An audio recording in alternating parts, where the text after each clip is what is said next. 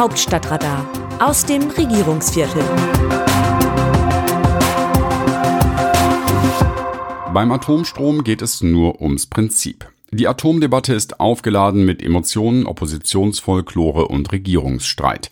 In Deutschland ist es überhaupt nicht möglich, dieses Thema tatsächlich sachlich zu diskutieren. Echte Experten sind ohnehin rar gesät, weil das Thema eigentlich nach der Reaktorkatastrophe von Fukushima entschieden und aus der Öffentlichkeit verschwunden war. Liebe Leserinnen, lieber Leser, es gibt kaum ein Thema, das über Jahrzehnte in der Bundesrepublik so emotional diskutiert wurde wie die Atomkraft. Und eigentlich war die Debatte nach dem Ausstieg, dem Wiedereinstieg und dem dann nach der Reaktorkatastrophe von Fukushima folgenden Wiederausstieg ja befriedet, in typisch deutschem Stil, das Ganze hin und her, hübsch finanziert von Stromkundinnen und Kunden sowie Steuerzahlenden. Nun gibt es wieder Krieg in Europa und der Atomfrieden in Deutschland ist dahin. Mag sein, dass die Debatte auch deshalb so beliebt ist, weil die Meinung für oder gegen Atomstrom wunderbar auf einen runden Sticker passt. Ich will an dieser Stelle nicht zynisch klingen, aber aus meiner Sicht ist die neue Atomdebatte aufgeladen mit Emotionen, nicht bewältigter Vergangenheit, Oppositionsfolklore, Regierungszank und jeder Menge zurechtgebogener Argumente. Ich finde auch, dass die Lage viel zu ernst ist, als dass man eine solche Debatte führt, in der es nur sehr wenig um die Sache, dafür aber ständig ums Prinzip geht.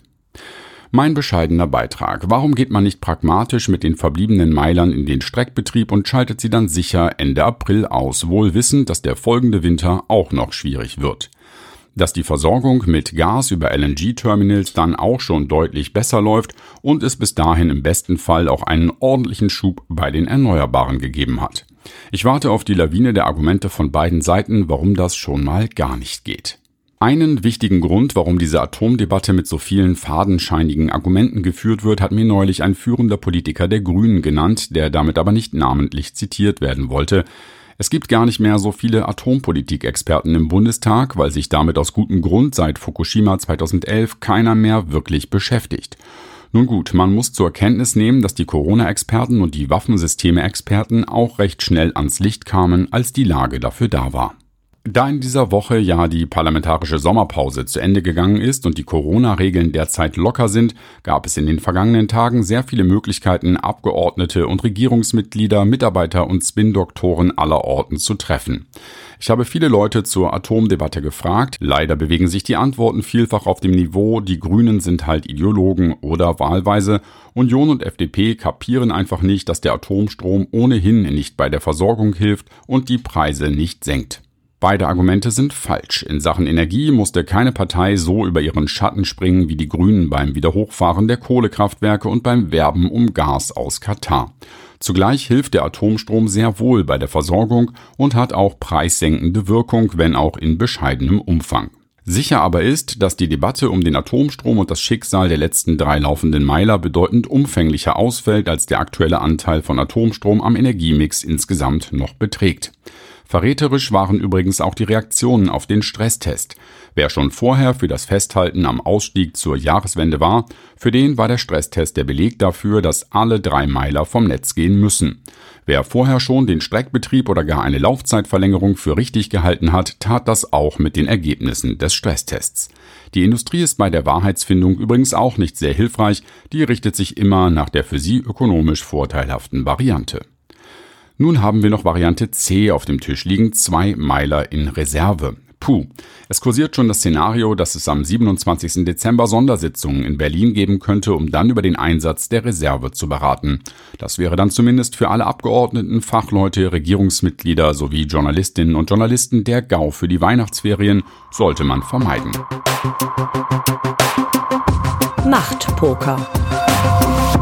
Wir wissen, viele Menschen haben Angst vor Abstieg und vor Armut und wir federn das ab. Britta Hasselmann, Fraktionschefin der Grünen im Bundestag.